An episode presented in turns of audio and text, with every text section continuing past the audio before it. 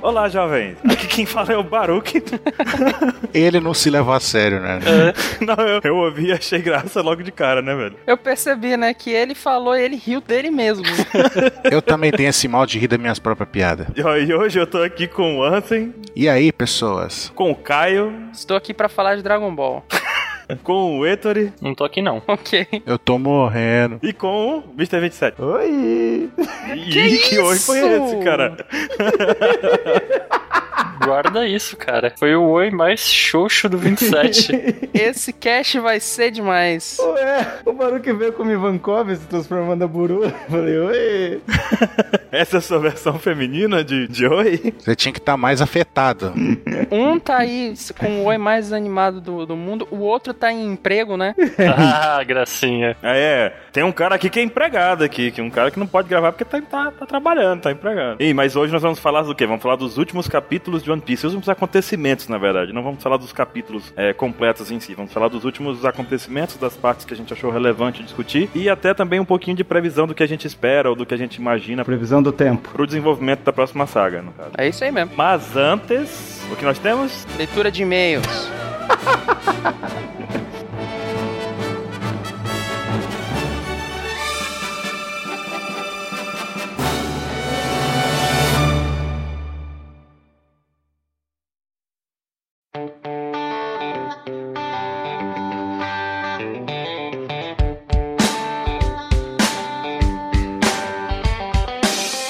E vamos lá para mais uma leitura de e-mails do Apex Cash. Eu estou aqui com o Ansem. E aí, pessoal? E antes de mais nada, nós temos aqui um recado para você, querido ouvinte, que ainda não qualificou o Apex Cash no iTunes. Dê uma passadinha lá, deixe as suas estrelinhas, um comentário falando o que que você acha do Apex Cash e recomendando ele para futuros ouvintes que estão ali procurando um novo podcast para acompanhar. É uma ação que não vai tomar muito tempo e vai ajudar a gente pra caramba. Vai ser muito importante pra gente. Ainda mais se você colocar cinco estrelas. É, pô, olha lá. A gente não tá querendo induzir, mas, né? Então, talvez, quem sabe.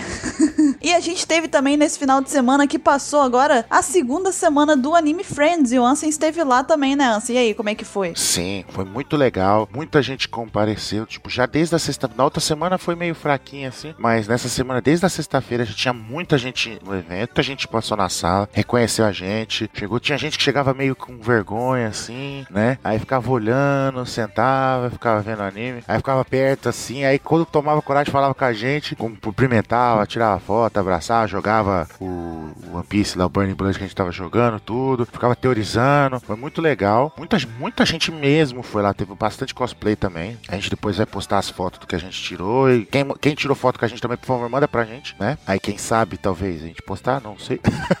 né? E nossa, foi muito divertido mesmo, assim. Foi mais do que normalmente é esses eventos, assim. Foi bem legal a interação com vocês. Exatamente, e a gente queria deixar aqui o nosso muito obrigado a todo mundo que passou lá na nossa sala. Vocês foram incríveis, eu fiquei sabendo, os meninos contaram aqui o quanto que vocês foram legais, interagiram e brincaram com eles. Então, muito obrigado por esse feedback positivo que vocês deram pra gente nesses dois finais de semana. E a gente se vê aí num próximo evento, né, Ansem? Quem sabe, né? Inclusive, se você ouvinte quer ver a gente no, no evento da sua cidade, tudo depende de você. É só você recomendar para a organização do evento da sua cidade, da sua região. Recomendem o Apex Cash e a Opex para que eles entrem em contato com a gente e a gente trabalha aí em cima da possibilidade de ir visitar vocês aí em outras cidades também. E a gente tem aqui, Ansem, as nossas queridas fanarts tradicionais de toda semana, né? Sei. Se você não quiser ouvir os e-mails, pule para 25 minutos e 38 baruques perdidos. E a primeira foi mandada por quem? Alan Felipusso, 20 anos, Orlândia, São Paulo, cursando Ciência da Computação. Aí, por sinal, ele foi lá também na sala lá e deix- deu também vários presentes pra gente também.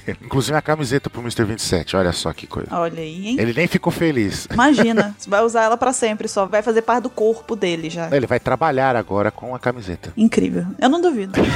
Então ele mandou aqui mais uma bateria de fanarts do Brazilian Cara, né? Temos Também a do Capeleto, do Capitão K, né? Que até que ele colocou aqui a alcunha. Capitão K, o determinado.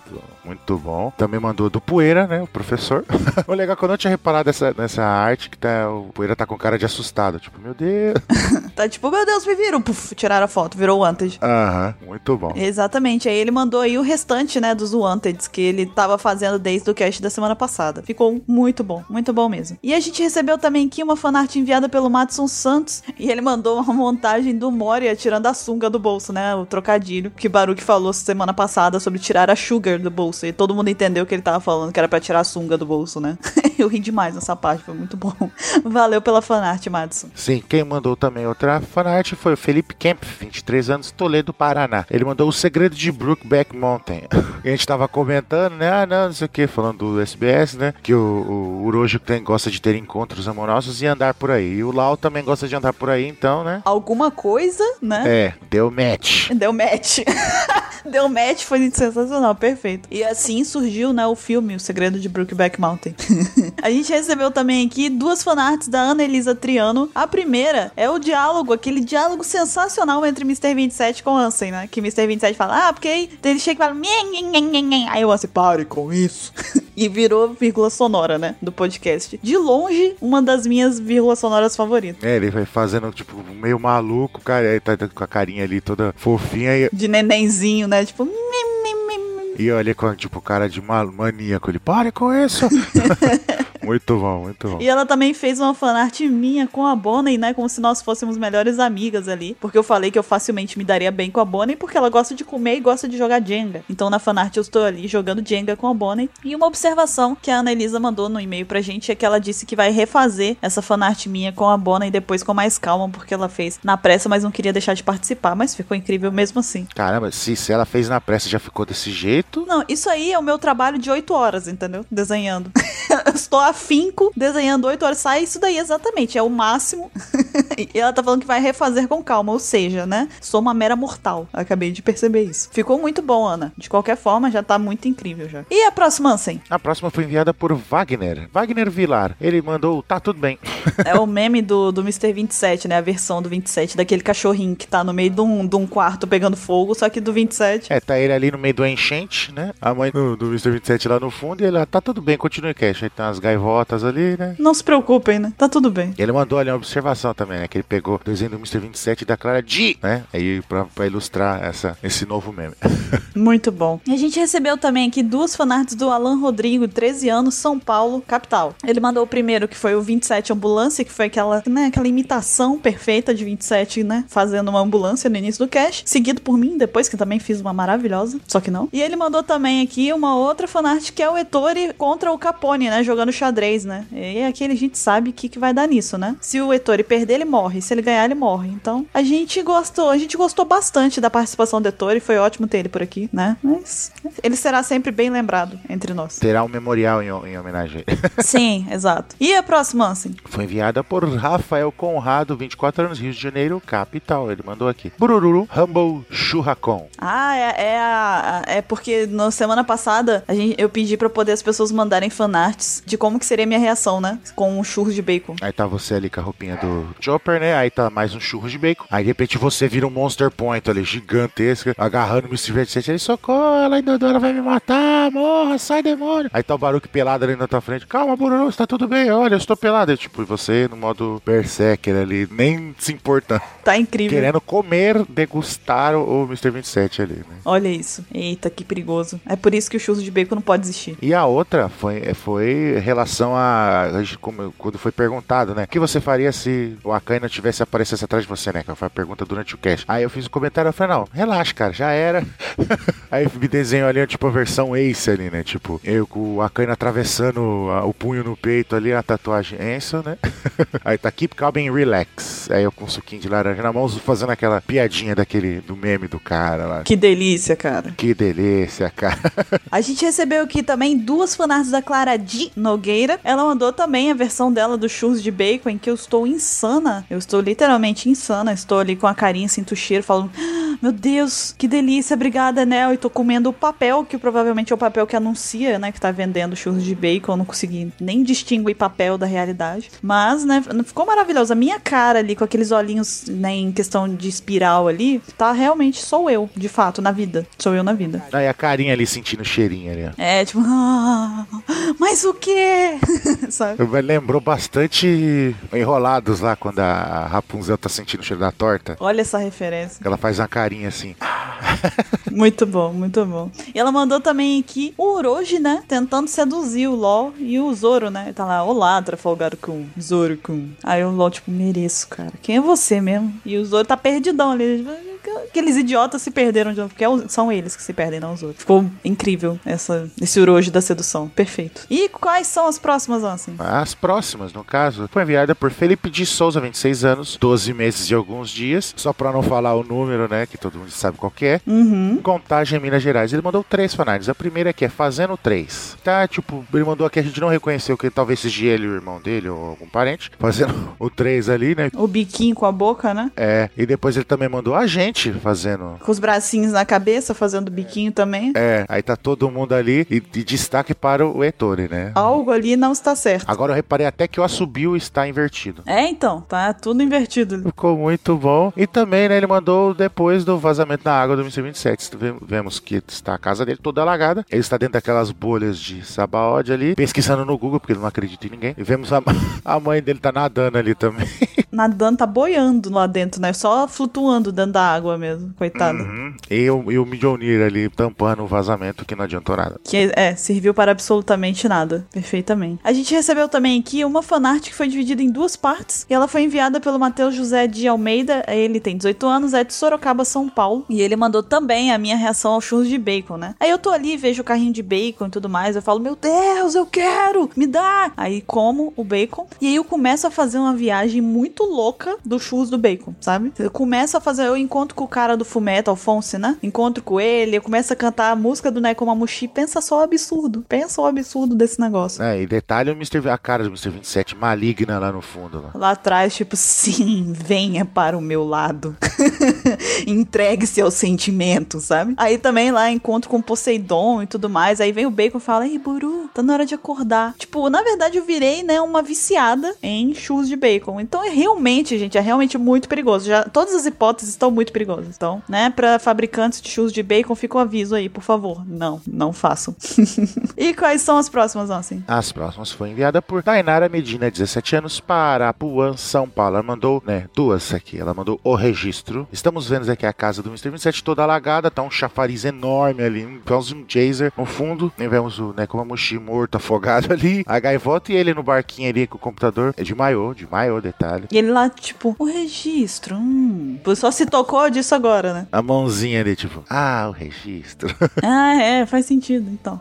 Realmente, por isso que tá cheio. da- e ele também mandou aqui o ninja suado. Aí tá lá o ninja suado. Nin, nin. Com- E você com roupa de aquelas de infecção, bac- Anticontaminação, né? Exatamente, ali, prazer, Bururu. Com a mãozinha daqueles brinquedos, sabe? Bem de longe mesmo, né? Pra não ter nenhum contato. Exato, perfeitamente, é isso mesmo. A gente recebeu também aqui uma fanart do Mário Souza, ele é de Cruz das Almas, Bahia, e ele mandou basicamente aqui uma tentativa de ilustrar como que é o pensamento de um ouvinte durante o Opex Cash. Aí tem aqui uma explosão de referências de coisas, né? Tipo, tem o Mr. 27 como um encanador segurando uma marreta do Chapolin, né? O Kiko dirigindo a ambulância levando o He-Man pra ser tratado, né? num- Um baú com House, gaivotas, enfim, uma bagunça, né? Então, realmente, mas é, é porque, na verdade, isso é o que acontece mesmo no podcast. É, é- a gente também tá dentro dessa ilustração. É um absurdo, é uma coisa muito, muito grande pra poder, né? Se, se Oda participasse do podcast, ele ia tirar várias histórias loucas pra, pra One Piece, porque, né, sai, sai realmente muita coisa. Faltou ali ter uma trilha sonora, né? Age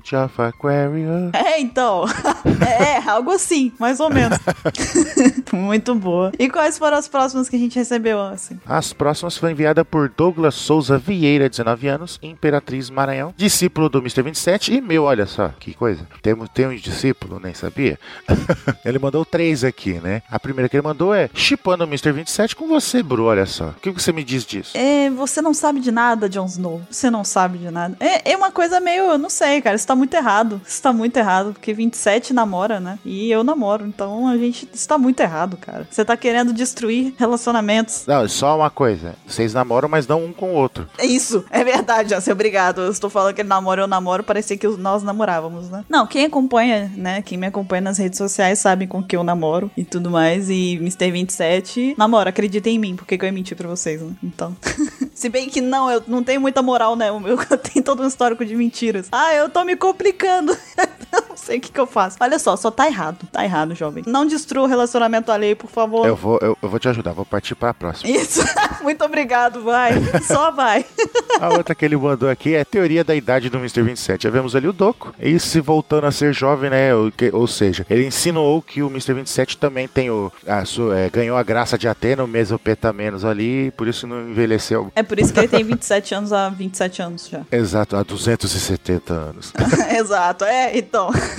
Perfeito. Né, E a outra que ele veio aqui é, enquanto isso, na casa do Mr. 27. Vemos ali, né, a Rose do Titanic, né, tudo alagado, né, representando ali a casa do Mr. 27. Aí ela falando, Mr. 27, você esqueceu de fechar o registro, você tá inundando a casa toda, vem me ajudar. Tudo alagado ali, afundando ali, muito bom. E a última, na verdade, não é uma fanart, é uma foto que foi enviada pelo Roberto Suzy. E ele mandou pra gente, mais especificamente para mim, uma foto de um churros que tava sendo vendido lá no Anime Friends, né? Ele fez esse favor de me deixar babando aqui, né? Com muita inveja. Churros de Nutella. É Baruque deve ter passado na cara, né? Ele, ele- ele teve que lavar o rosto depois, né, porque ele se lambuzou com a barba toda. Escondeu um dentro da barba pra levar pra casa, provavelmente também. E vamos agora para o e-mail da semana. A gente recebeu um e-mail do Tonkler da Silva. Ele falou o seguinte: Olá, pessoal do Apex, sou o Tonkler da Silva Símbaro, que eu entendo a sua dor por ter um nome complicado. Tenho 20 anos, sou de Avaré, interior de São Paulo. Estou cursando faculdade de farmácia, sou colecionador de mangá há alguns anos e meus Opex Casts favoritos são o 48, da história de capa do Ace pelo Barba Negra, né? bu- A procura dele. E o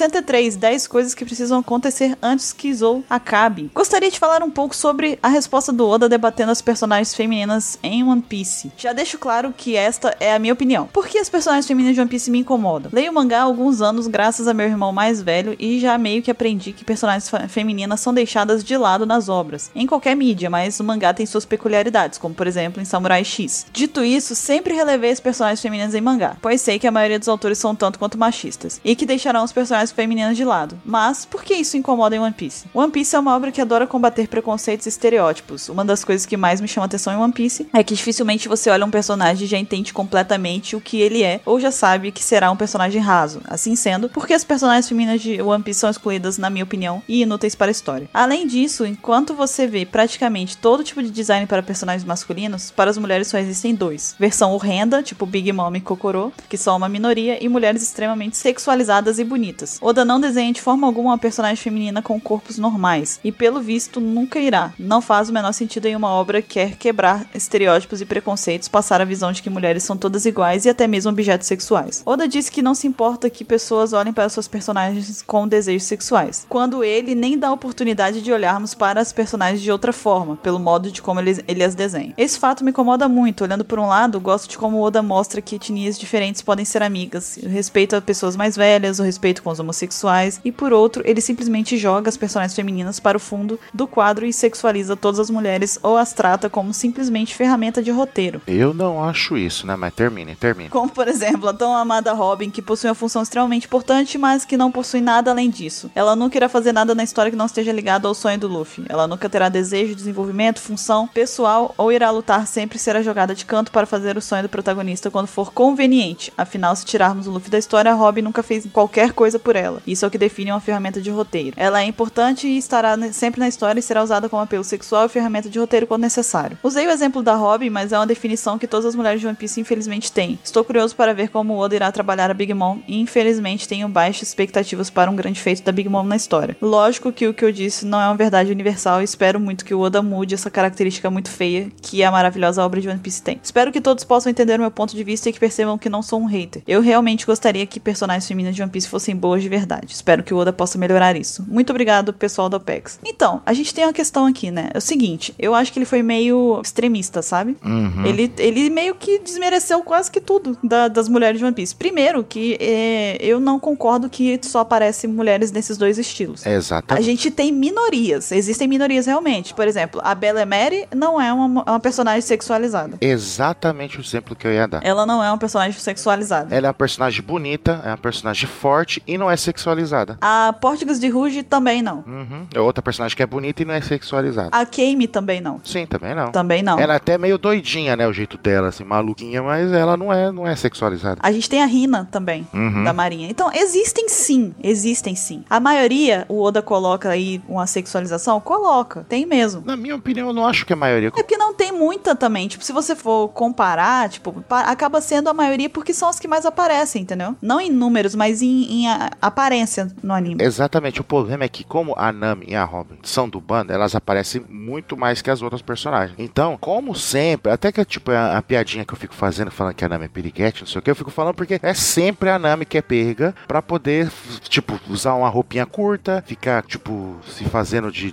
sensualizando tudo e tudo, porque sempre fica nas costas da Nami esse, esse papel. Aí a gente, aí eu pego e acabo ficando sacaneando, fazendo essa piadinha, não sei o que. Mas, tipo, como a Nami é do bando, aí isso fica muito evidente, entendeu? Já que tem, ô, tirando a, tipo, a, a, a Boa Hancock e a Bonnie, que das- são extremamente bonitas e usam roupinha curta, as duas, mas mesmo não deixam de ser personagens fortes. Tanto que o passado da Hancock é extremamente forte. E a gente vê aí o quanto que a- tem coisa envolvendo a Bonnie também, o que esperar dela, né? Então, Sim, a Bonnie é tipo a, é, a mulher, ela usa aquelas roupinhas curtas, mas ela não tá nem aí se estão olhando pra ela, se não estão, ela senta de qualquer jeito. Ela é que, que a gente comentou num, num outro cast. ela é tipo um molecão, né? Uma molecona. A mulher, Ah, quando ela se põe no mesmo patamar do que os outros caras, ela não tá nem aí se se é homem, se é mulher, ela é ela. E eu acho que dizer que a Robin não faz nada por ela, realmente ela não tinha feito assim exatamente. Ela fez, tá? Porque o fato dela ter b- ido com, com vilões, né? Tipo, ter se aliado a vilões quando ela era mais nova, era sim pensando nela de certa forma, porque ela precisava fazer aquilo pra sobreviver. Porque senão ela era caçada. Ela era caçada o tempo todo. Ela podia não fazer muitas outras coisas, porque a Robin, ela teve um problema em- na, na infância dela, no crescimento, em que ela achava que ela não merecia nem viver. Então, na verdade, não se trata nem da utilização dela e, e da eficiência. É mais um trabalho de personagem, é um traço de personalidade dela. No começo, ela realmente não via muito por que não, porque ela foi levada a crer que ela não era uma pessoa desejada no mundo, entendeu? Então, Achava que ninguém gostava dela. é, e tanto é que dali pra frente de Ines Lobby, ela vai mudando isso, ela vai criando, ela vai se abrindo, né? Pra poder c- criar vínculo com os Mugiwara e tudo mais. Uma coisa que eu acho que ninguém, quase ninguém reparou é que a Robin, depois que entrou no bando, né? Até ali o Water Seven e Snob, depois dessa saga, ela não chama os, o resto do bando pelo nome. Ela não chama de Luffy, ou faz piadinha, ou dá risada. Ela sempre tá no canto dela. Quando ela vai falar com alguém, ela fala pela função da pessoa no bando. Por exemplo, ela vai falar com o Zoro, ah, espadachim-san, ah, Narigudo Kun, né? É, ela não, tipo, ela não, não se envolve ali, tipo, emocionalmente, chamando pelo nome, sabe? Tipo, que normalmente uma pessoa faz quando, tipo, conhece a outra, sabe? Chamar pelo nome, fazer essas coisas assim. Ela, tipo, não se envolvia. Aí depois de Water Seven, ela não, ela chama pelo nome, ela pede ajuda pro Luffy lá, quando o Kuma tá jogando todo mundo pra um canto, que ela, ela, ela confiou no Luffy ali pra pedir ajuda pra ele, entendeu? Se fosse antes, antes, ela não faria isso. Exatamente. Em Water Seven, ela, como ela não fez nada por ela, ela gostava tanto deles que ela preferia morrer do que vi- ver ele ser perseguido pra, pra sempre porque tá andando junto com ela, entendeu? Uhum. Ela fez por eles, né? Exatamente, ela ia se sacrificar para poder, é, por eles, pra poder eles continuar vivendo em paz, sabe? Só que aí, ela, aí mais uma vez, a, a amizade deles se mostrou forte, tanto que ela até chora lá quando o Luffy f- enfrenta, tipo, desafia o mundo inteiro pra salvar ela. Tipo, quando que ela ia pensar que uma pessoa faria isso por ela, sabe? E só pra gente encerrar aqui esse argumento também, a gente tem aí no- nas sagas mais atuais agora do, do mangá, a Purin, que apareceu também e não é sexualizada. Então a gente tem aí já um exemplo mais recente também. Ela não é sexualizada, ela é bonita e não é sexualizada. não. Ela tanto não é sexualizada que ela tem um, um olho na testa. gente. Então, tá, vamos lá. Olho na testa é uma coisa que é pauta de fetiche, pra quem acha sexualizado, tá? Só, pra, só deixando claro aqui. Pois então, assim, vamos então para as perguntas que a gente tem nessa semana. A primeira foi mandada por quem? por Alex Pacheco. Pacheco ou Pacheco? Acho que é Pacheco. 37 anos, Patos de Minas, Minas Gerais. Advogado. Olha, só temos um advogado. Vocês já disseram que leem todos os e-mails que vocês recebem. A minha pergunta é: vocês arquivam esses e-mails? A gente coloca tag em todos eles com os números dos Apex Caches em que eles são referentes, né? Foram mandados na semana do Apex Cache X, aí a gente vai lá e coloca lá o númerozinho. Todos eles são guardados nos nossos arquivos do e-mail, mas todos eles têm uma tagzinha pra poder a gente sempre conseguir voltar lá com mais ra- rapidez e tudo mais, se precisar pegar alguma referência e tudo mais. Mas a gente não apaga nada, fica tudo lá e a gente guarda com muito carinho todos os e-mails que vocês mandam.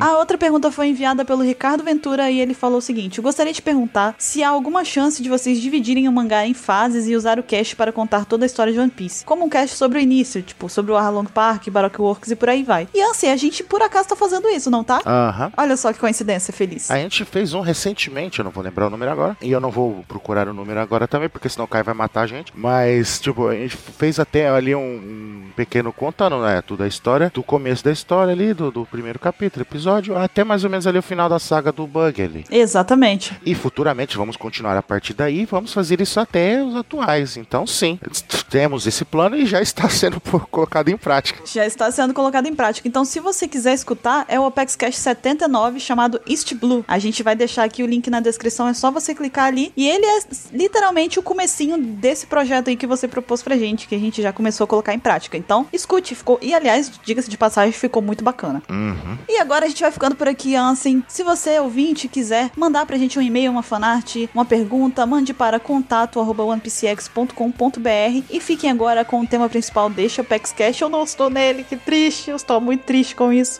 Mas tá muito bacana, tá muito legal. Escutem, divirtam-se e a gente se vê na semana que vem. Até lá! Falou, pessoal. Valeu.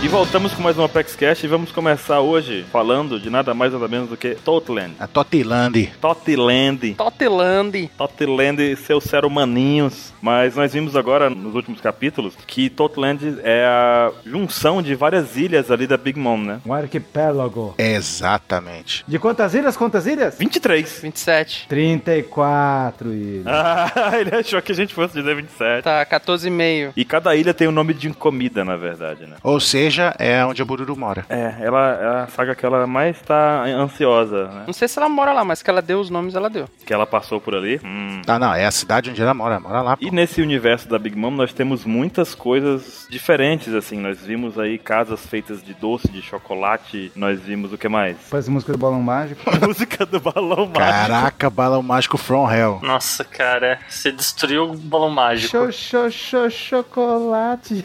Foi a música. Agora imagina com ca- cantor de black metal cantando isso. Não, é só a abertura do, do sítio do Bicapa Amarelo lá. Marmelada de banana. Não. Eu já pensei, cho, cho, chocolate. A música vai estar rolando, né? Por favor. Mas sério, vocês não acharam que, tipo, eu, eu pelo menos achei, essa ilha talvez seja a que mais tem oportunidade pra aquele clima de aventura, mais até do que Zou, que eu achei que Zou ia ser incrível, assim, esse negócio de aventura, mas eu acho que essa Totland, ela é tão louca, tão, assim, a- abstrata, tu pode encaixar qualquer coisa nela por conta de todo esse clima de é, loucura e coisa assim, né, e tipo, genjutsus, que eu acho que dá pra encaixar qualquer coisa nessa ilha. É verdade, e é interessante também ver, sabe o que, Caio? Que nos ú- nas sagas anteriores a gente não teve essa coisa tão bizarramente louca assim, né? No caso dessa ilha Tolkien, a gente vê povos diferentes, pessoas, raças diferentes ali também, né? Por exemplo, em Dressrosa a gente teve aquela coisa dos, dos brinquedos, e os brinquedos tinham explicação que era a sunga, nossa amiga. Que? Hum? Que sunga? A sunga. A Suga, é porque o Baruque do cast passado Sugar. O Moria tirou a sunga do bolso. Caraca. Ah, verdade. Caraca, ele tá reaproveitando a piada ruim, é isso. Me deixa. Exatamente. Mas aí, nesse a gente tem, na verdade, é, raças diferentes reunidas. E, tipo, além disso, nós temos também terrenos que a gente não faz a menor ideia. A gente viu formigas andando na água, não foi isso? Num mar de suco de uva. Que, É bem louco, né, cara? que louco, velho. E por sinal, aquelas formigas pareciam Heartless, mas tudo bem. É, apareceu bastante. Tava vendo o Sora pulando ali, dando. batendo com a Keyblade nele. Porrada com a espada de chave na cabeça do cara. É, mas eu acho que a ilha é muito louca, assim, e, tipo, é interessante porque tu junta toda essa parte da, da Big Mom parecer, né, pelo que foi dito até agora, ela quer ter esse, esse mundo dela em que todas as raças são aceitas, mas tu também tem essa loucura de, que a gente vai entrar mais pra frente, da Alice, né, de, de ser um mundo meio psicodélico, assim, e meio Wonderlands, né? É. é meio drogado, assim, né? Tipo, meio viagem louca. Então parece que, tipo, o potencial de coisas que podem acontecer nessa saga, assim, é gigantesco, né? Uhum. Mas vocês viram o que, que é Tote? O que significa? Morte. É um jogador italiano que já tá com quase 40 anos. Eita, cara. Caio, você tirou essa da época que assistia futebol, não foi? Caramba, velho. Faz mil anos que caiu. Francesco Totti. Eu achei que ele tava livre disso, cara. É, Não, ele, quando ele, o cara se aposentou, eu vou guardar o nome desse cara pra um dia usar num podcast. É porque tinha uma época que Caio era louco pro negócio de futebol e tal. Aí agora passou, eu achei que ele tinha se livrado disso. Não, tá num caderninho. Tá no caderninho, tá no caderninho. Mas sim, 27, o que que é Totti? Vocês estão ligados que o Oda sempre gosta de pegar uma palavra e essa, esse som, essa palavra, tem vários significados em muitas línguas, né? Hum. Aham. Daí, se for pegar o kanji do Totti, significa todos os países, todas as nações. Se você pegar em catalão, significa tudo. Se você pegar em alemão, significa morte. Eita. Olha. E também existe o deus Tote, que é. Alguém lembra desse deus egípcio? É Aquele deus com cabeça de ibis. Cabeça de Ibis. Eu Imaginei o hotel, assim, sabe? Ele não seria uma cabeça de garça? Que garça. É ibis o nome da ave. Ah, é? Escutem agora o teclado. Então ele é o deus do conhecimento, da sabedoria, da escrita, da música e da magia. Ó, eu sei que ele tá no Wikipedia porque é a mesma coisa que eu tô lendo agora. Viu só? Não sou só eu que uso teclado. Mas ele tem a bondade de mutar pra disfarçar. E também Totland é existe essa cidade no, no nosso mundo. E fica onde? No Acre. Muito bom, cara. No Acre. No Acre não, no Acre. No Acre nem existe, né, cara? Como que pode No Acre não existe, cara. Não pode ter cidade. Existiu um Acre lá na, na- no Oriente Médio, lá, né? Mas não é o qual. Verdade, né? Assassin's Creed já passou por lá, né? Sim, sim. Fica na Inglaterra essa ilha, é uma das ilhas que ficam lá. E essa cidadezinha, Totland, fica na ilha White. Sabe o que significa i- essa palavra aqui? W-I-G-H-T? Hum. Ilha das Criaturas. Caramba. Hum. Criaturas, raças. Então eu acho que o Oda fez uma mistureba em Totland. Foi um nome muito bem escolhido aí, né, cara? Não, foi condiz, né, com o que a gente tem visto. Sensacional. Um trilhão de referências e um trilhão de idiomas diferentes, né? E é o que nós conversamos agora há pouco, né? Três letras. Muito legal. Muito louco. E o que ingredientes dessa ilha a gente já sabe que ilhas que tem? Tem ilha Cacau, tem a ilha do é, Holy Cake, seria o que? Bolo? É um bolo inteiro. Toda de bolo também pode ser, né? Ilha Presunto, Ilha das Nozes. Sabe quem vai gostar da Ilha Presunto? O Chaves. O Chaves. Tem a Ilha Geleia também, né? Ilha Geleia, tem a Ilha do Queijo. Essa é boa. Biscoito. Não, é bolacha. É bolacha. pam, pam, pam. Deixa os ouvintes do Rio de Janeiro mandarem e-mail. Mas daí, tipo, vocês querem apostar alguma ilha? Eu quero apostar uma que vai ter. Hum. Ilha do Bacon. Vamos apostar que tem Bururu. Gostaria. é onde a Bururu mora. Ilha dos Churros. Ela é a chanceler do negócio. É onde a Bururu quer chegar, porque se ela chegar lá, a ilha acaba. Não, é isso que eu ia falar. A ilha acabou já. A ilha foi devastada por um monstro devorador. Se a Bururu vê que tem Ilha do Bacon, ela vai parar de ver One Piece nessa parte. Porque ela já achou One Piece. Alguém quer chutar alguma ilha que pode aparecer? Hum, Nutella. Seria muito bom. Ilha da Nutella, eu acho que os direitos autorais, né, teriam um po- pequeno problema aí. Ilha do creme de avelã com cacau. Pronto. Bo- aí, ó, pronto. É uma sub-ilha da Cacau Island. Olha aí, deve ter, olha só. Quando, ah, olha aí. Entre a ilha das, da nozes e de- de avelã por perto, aí tem a de cacau. Aí você passa ali e tem. Na verdade, o mar no- entre as duas é Nutella. Pronto, cara, esse é muito louco isso, hein? Pronto, ó, resolveu esse problema. Baru quer virar surfista só pra poder ficar nadando. Só pra cair da prancha toda hora e me dar um mergulho ali, né? Eu não sei se eu não sei ficar na prancha, mentira. Me afogar na Nutella, já pensou que loucura?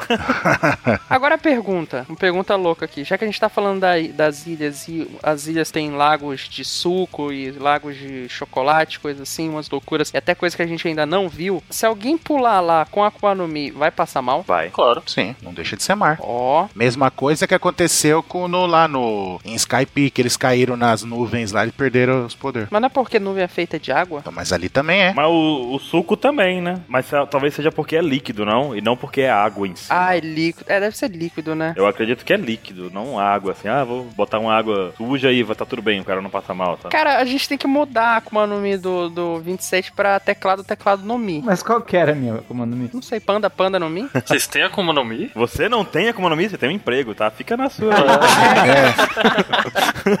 Você já tem emprego, o que tu tá falando? Não, você não pode ter as duas coisas. Como se a gente não tivesse. Vamos mudar o nick do Ettore pra Julius, o que, que vocês acham? É uma boa. e aí, Ettore, vamos? Não, não porque eu tenho emprego. É a frase do Ettore agora. Mas agora uma, uma pergunta aqui. E a gente falou de referências ao à Alice e tudo mais. O que, que vocês acharam de referência? O que, que vocês pegaram aí? Pera aí, calma. Deixa eu soltar as, as algemas do Héctor, peraí, que ele agora vai falar. Não, não, eu tô quieto. Tá quieto nada, você passou a semana inteira. Não, não. Tá quieto não, você tem Diego? Falando, caramba, minha cabeça explodiu no WhatsApp, ele disse, sabe? Não, o Ettore, ele tá um, pelo menos umas três semanas falando assim, bora vai esse cast, porque eu tô aqui com 30 livros da Alice, eu já li 99 vezes, bora lá, eu tô pronto. E agora ele tá quieto. Cara, não, olhou assim pra gente, vocês não vão acreditar o que aconteceu, minha cabeça explodiu, uma referência é muito louca. Aí, Não, não, não. Foi assim, todo mundo já tá vendo que tem muita coisa. Você vê pessoas que assistiram o filme e acharam teorias, é, acharam semelhanças com Alice e essa saga da Big Mom. Aliás, Ettore, deixa eu te cortar rapidinho, porque tem gente perguntando se o Oda fez referência a Alice ou a Alice fez referência a Oda. Então, gente, deixa eu contar um negócio pra vocês. Deixa eu pegar aqui a data do livro. pega aí a data do Libertori, por favor, vai lá. Olha assim, ó, Alice é um pouquinho mais antigo do que o One Piece, tá? Não, não, só, só pra deixar o pessoal mais assustado ainda, né? Existe um livro. De papel, olha só que loucura, velho. E esse filme mais recente, ele é exatamente mais recente. Tem uns bem antigos. E ele é baseado no livro, sabe? Só uma observação. O livro é de 1865. Eita! Tudo bem que o One Piece existe há mil anos, mas vamos lá, né? Qual mistureba de filmes que o Oda co- tá colocando em, em Tots, né? Então, a gente tava no. A gente falou do filme novo que saiu da Alice e tudo mais. Então, outra coisa que é baseada também, que o Oda tá se baseando pra fazer, provavelmente também Fantástica Fábrica de Chocolate, né? Por causa do tudo é feito de doce, tudo é comestível dentro da fábrica, só que ao mesmo tempo é extremamente perigoso, né? Porque Fanta- Fantástica Fábrica de Chocolate não era tipo um paraíso em si, né? Era, era maravilhoso, mas ao mesmo tempo extremamente perigoso, como a gente vê nos, nos dois, nas duas versões. Eu não assisti o novo, né? Tu tá me falando que o Johnny Depp vai aparecer lá quebrando o celular na cabeça de alguém? Sim. Dando bala pra pessoa ficar azul e inchar e sair voando. E aquele chocolate que a pessoa vira uma bolota, né? Vai ser. Não, mas aí já é Dragon Ball. Não, calma. Dragon Ball é daqui a pouco. Tá bom. Dragon- Segura esse Dragon Ball, cara, pô. Ok. Então, além dessa referência, temos também a referência àquela parte da cantoria maluquice lá que o Mr. 27 falou, que ela tá cantando aquela música tenebrosa lá do Balão Mágico. Do balão mágico. Vai aparecer o fofão lá, a carreta furacão em Tots, lá. Carreta furacão. Siga em frente. Olha ó. para o lado, se liga lá. Puta merda. A carreta da Big Mom. Você sabe que tem uma maldição, né, da carreta furacão que as pessoas se machucam próximo à carreta, né? Quem não tá na carreta, quem tá fora se machuca, quer dizer. Exatamente. Então é, é exatamente uma referência à care- à carreta furacão aí, essa, essa aí. Totland é também significa carreta furacão, pra quem não sabe. Em grego. em grego.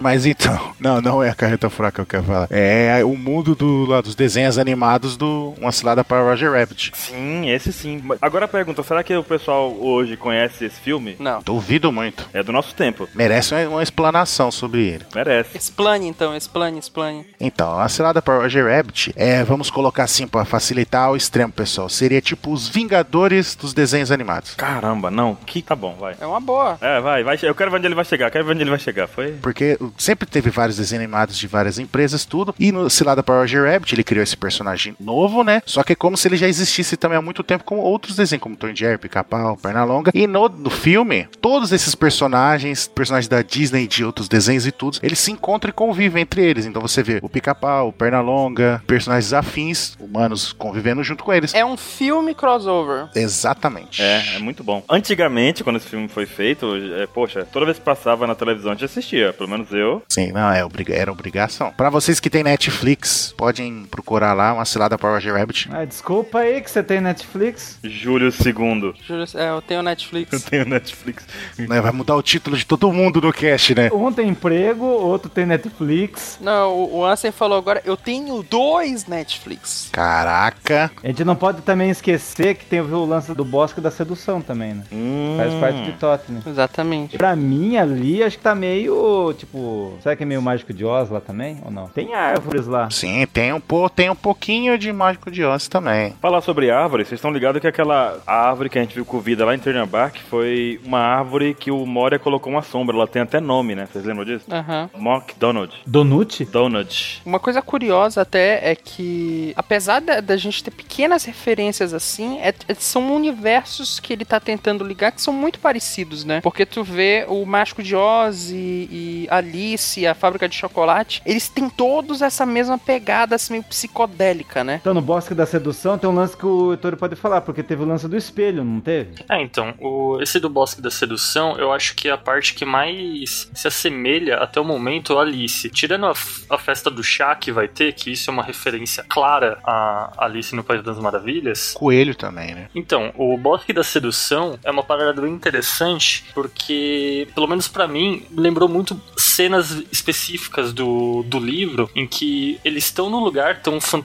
maravilhados com tudo que tá acontecendo, entendeu? Só que uma personagem específica, vamos que eu vou colocar aqui agora, é, é a Nami, ela acha estranho. E vamos lá, a Alice, no livro, ela, por mais que o mundo seja todo daquele jeito, ela estranha o lugar. Por exemplo, quando o jacaré ataca os Mugiwarás, o Luffy fica bravo porque o jacaré falou que eles eram humanos e, e, tipo, pra isso foi estranho pra ele. Pra Nami foi o fato do jacaré falar. O Luffy olha pra ela e fala: "Ah, mas isso é estranho pra você?" Pra ela é estranho. E no livro do no Alice no País das Maravilhas, isso era estranho pra ela. Quando ela se deparou com animais falando, ah, ela falou: "Nossa, animais falando". E pra eles isso era comum, entendeu? Isso não era, não era que era comum, é que era normal, entendeu? E eu tô achando, pelo menos até o presente momento, que a Nami na- nessa saga seria mais ou menos como a Alice, entendeu? Além disso, a parada do espelho que o 27 tinha falado. No Alice por, através do espelho, por trás do espelho, Beyond the Red Mirror. Não, não, não é, não é Blind Guardian. a Alice, ela tem um determinado momento que ela tenta chegar em algum lugar. O problema é que ela vai indo em direção àquilo, correndo ou andando, não importa, ela não consegue chegar. O quanto mais ela quer chegar naquele lugar, né, tipo, se aproximar, seguindo em frente pra chegar naquilo, mais distante ela fica. Por quê? Porque quando você, tipo, entra, é, você tá olhando uma coisa no espelho, você tenta se aproximar dela, ela fica distante, entendeu? Então, se vocês notarem, ela tá tentando chegar aonde? No Sunny. O quanto mais ela corre naquela direção, mais eles estão se distanciando, entendeu? Agora, nesse último mangá, a gente viu que isso é por conta da Brulé. Brulé. é por conta da Brulé. Mas isso é uma semelhança muito grande com a Alice. Com essa tentativa de aproximação, acaba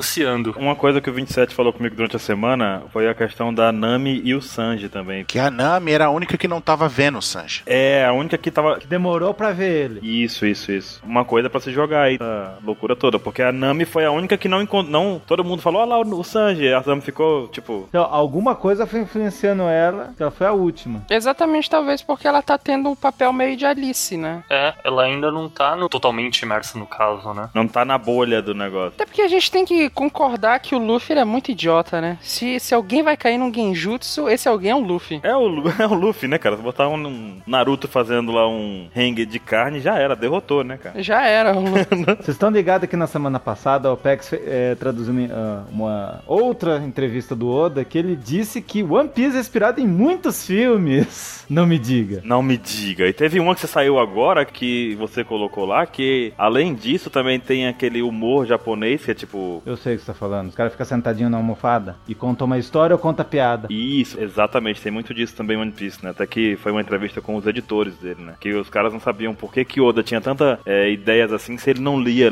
coisas com romance ou coisa do tipo, ou histórias mais elaboradas. Oda não gosta de ler. É, o nome disso aí é Hakugo. Mas então você tá dizendo, então, pela sua lógica, Heitori, vai surgir um personagem lagarto, então? Há uma grande possibilidade. Olha aí. Só um parênteses, se você for parar pra pensar, já surgiu, né? Já? Lagarta? Pode ter surgido. Ah, nossa, cara! Ah. Explodiu minha cabeça. A irmã do Sanji. Quem, quem absorveu todo o veneno do Luffy? Porque a lagarta depois ela vira a borboleta, a mariposa, a lá do insetoide. Nossa, muito bom, cara. Não, tem que ser alguém da, da ilha. Não, é um pouquinho da saga. Mas lembra-se que a lag... tava todo mundo sacaneando lá, no- pelo menos no desenho da Disney, né? Tava todo mundo. A referência virou a Disney agora, tá certo. é. Não, não, é que eu não lembro exatamente do livro, faz muito tempo que eu li. Mas, tipo, todo mundo tava na floresta ali, tava sacaneando a Alice, só que só a lagarta que parou e ajudou ela ali, meio que sem fazer muito esforço, mas acabou ajudando ela, entendeu? E foi a mesma coisa a irmã do Sanji, a Reiju. Concordo, não tinha lembrado disso, cara. Cara, passou desapercebido. Então, coisas interessantes. O- Uma parada besta. O Luffy reverso lá, sabe? O que tá enfrentando ele. Aquilo, pra mim, é um espelho, sacou? Aham, sim. É. que faria uma referência ao, tipo, esse lance do Alice, o que tudo que tá acontecendo. Essa parte do Totland, entendeu? É, na minha opinião, até o momento, é o que mais faz a referência. E esse lance do, do espelho, pra mim, é um, tipo, do, do Luffy Reverso, é um usuário de Akuma no Mi, tá ligado? Faz alguma coisa assim desse tipo. Então eu acho que vai ter muitas Akuma no Mis que vão fazer referência a esses. a- ao Alice, ao Fábrica de Chocolate. Meu, seria muito louco um leão Mas já tem o Nekomamushi. Não. Não, ele é um gato, gato, ele não é um leão. Ele é um mink, ele não é usuário de Akuma no Mi. Não, mas tem o Pedro. Ah, verdade. E o Pedro foi inserido ali, né? Mas ele é um jaguar, é uma onça. O Pedro? É, um jaguar, é verdade. O Pecons é o quê? Pecos é um leão. Olha Ah,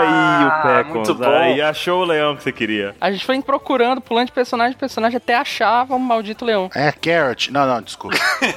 Não, até aparecer esse coelho aí, eu achava que era a Carrot que ia fazer o papel da coelho, sacou? Aliás, um, um comentário que eu acho válido, só reforçar aqui que tinha gente falando que a, a, a Carrot ia ser outra que ia entrar e pelo menos entrar temporariamente no bando, como muitos já entraram, né? Temporariamente, e acabar sendo um personagem que não ia fazer nada. Ela já lutou com o Randolph lá, e né? lutou bem. Lutou bem, cara. Foi massa pra caramba, adorei. E foi justamente nesse trecho aí, né? Dessa ilha da fuga, né? Dessa ilha aí. Tentativa, né, cara? Não, e o legal é que ela afirmou, né? Ele não é um mink. Porque ele não tem os raiozinhos lá, né? Foi muito boa essa observação dela. Algo pra gente observar nos próximos personagens animais que aparecerem, né? Você não é capaz de emitir um electro, disse ela. Disse ela. Disse ela. disse ela. Modelo citação, o Caio hoje, né? Modelo audiobook. Oi!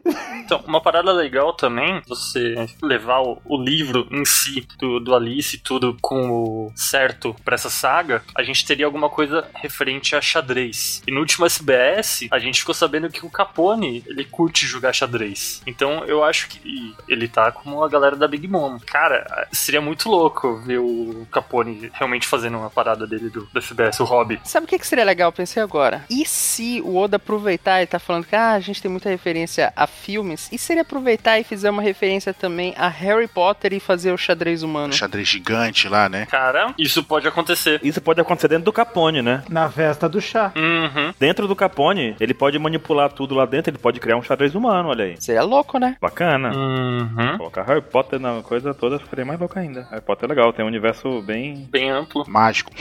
bem mágico, olha só que coisa louca. Não, além de mágico.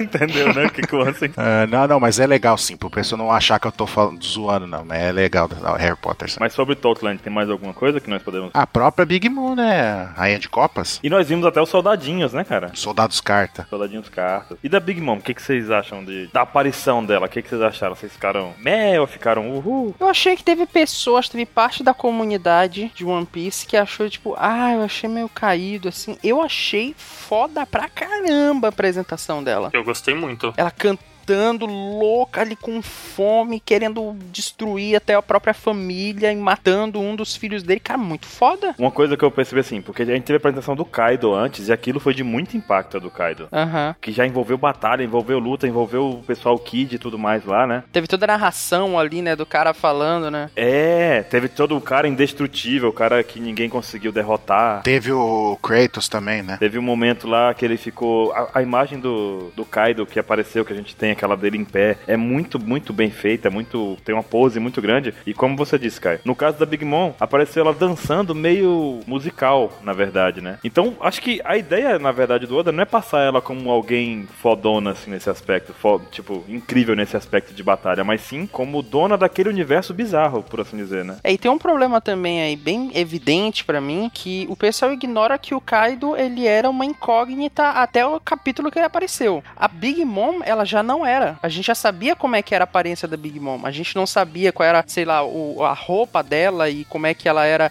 exatamente de rosto, mas a gente sabia que ela era grande, que ela era tinha vício em comida ou coisa assim. A gente tinha alguma ideia de como ela era o personagem. É, já faz, um- fazia um tempo, né? É, então ela já não era uma surpresa, assim. Não dá pra ter o mesmo hype que teve com o Kaido, né? Exatamente. Não, e outra que ninguém esperava o Kaido aparecer, né? Exato. E ele foi apresentado de um jeito totalmente diferente, teve uma narrativa mesmo, uma coisa toda. Foi tudo diferente na apresentação do Kaido, eu acredito. Não me lembro de outro personagem com a narrativa daquele jeito ali. Mas, cara, eu, sei lá, na minha opinião, a apresentação dela foi muito boa. Uhum. Foi incrível, porque, cara, Berserkzão, meu, ela tá disposta a matar tudo. Não, é o lance. Por isso que ela é uma das Yoko. Ela quer tudo. Ela quer toda a comida que existe. Ela quer todos os maridos que ela que puder. Oh! Quer todas as raças de filho dela. Alguém viu o filme novo do Alice no espelho? Não, não vi o filme. Não, não vi. A- Ela abre um mapa bem no início do filme, tá sendo Holy World, o mapa, o, o nome do mapa. Daí, como que é o nome da ilha da Big Mom? Holy Cake. Ah, mas aí também, né? É porque o mapa ele tá mais como, tipo, como se fosse um mapa da Terra falando assim, whole world, tipo, o mundo inteiro, né? Sim, mundo todo. É. É, é uma referência, mas é uma referência bem sutil, assim, né? Mais sutil, Uhum. mas se você pensar que ela tem o bolo inteiro e existe um piso que tá fora, então ela tem tudo e quer mais a- uma parte que tem no mundo. Uma coisa que eu acho curioso de pensar sobre isso, até puxando um pouco o Caio do que a gente falou agora há pouco, é como que tu tem personalidades tão de extremas, tão diferentes, no mesmo nível de poder, porque ambos são Yonkous, o Kaido já não quer nada, ele quer morrer, ele quer destruir tudo, ele quer fazer guerra e acabar com tudo, ele quer o fim do mundo ali, ele, né? E a, a Big Mom é o contrário, ela quer tudo, né? E tem o Shanks que meh, né? Gratuito. Que gratuito. Só porque na abertura nova, na hora que aparece ele, tá assim, como que é a parte lá? Finge que você sabe de tudo. Finja! Finja que você sabe de tudo. Não, mas então, mas eu entendi o, o que o Mr. 27 falou. O que ele quis dizer é exatamente o que o Caio falou, né? Que tipo, ah, ela já que ela quer, ela quer tudo, quer tudo no mundo inteiro, né? Então, não importa o que seja, ela- isso. E One Piece é um pedaço, então ela não quer só um pedaço, ela quer tudo, ela quer todo o resto, né? Então por isso que ela tá sendo um dos candidatos a ser rei dos piratas, né? Eu entendo com que ela está tentando montar um One Piece, entendeu? Eu, tenho- eu acho que vocês chegaram a comentar em um cast, eu não lembro direito agora, alguma coisa assim do tipo, porque ela tá juntando todas as raças, tudo, um lugar só. Pra mim, ela tá montando o One Piece dela, no caso. Não é, não seria o do Roger, alguma coisa assim do, do tipo. Mas é até curioso que ela tá fazendo isso sem deixar de olhar pro One Piece do Roger, porque ela tá com poneglyphos. Claro, porque é cobiçado, né, cara? E também é interessante pensar que ela tem um domínio de regiões do mundo separadas além do reino dela ali, né, por assim dizer. Então ela é- tem uma região muito maior de controle, ela tem realmente ela tá querendo expandir, ela vai chegar, se deixar, né? Ela pode chegar a dominar áreas. É Se deixar, ela domina o mundo inteiro. Ué, o casamento do Sanji com a Purin é puramente político, né? Pra aumentar o poder dela. É, Caio. Então, Mas se você parar pra pensar, o pessoal até minimizava a importância dela até então. Mas pelo que foi mostrado, tipo, dessa forma que ela tá fazendo, ela é a mais próxima de ter o. chegar a ter o One Piece. Porque ela tem muito território, aparentemente, cara. e é exatamente. Você vê a quantidade de filho dela, até na ilha dos- do. Entre os tritões ela tem. Olha só a estratégia dela. Ela tá. Porque a gente sabe que antigamente casamento era uma forma de unificar reinos, né? Então você fazia um casamento arranjado, mesmo que fosse político, aquilo servia pra poder unir duas terras, dois territórios, criar paz entre eles. Na verdade, sempre foi, ele sempre foi político. Sempre foi. Ainda é. Ainda é, é verdade, ainda é. O que você está querendo ensinar com isso?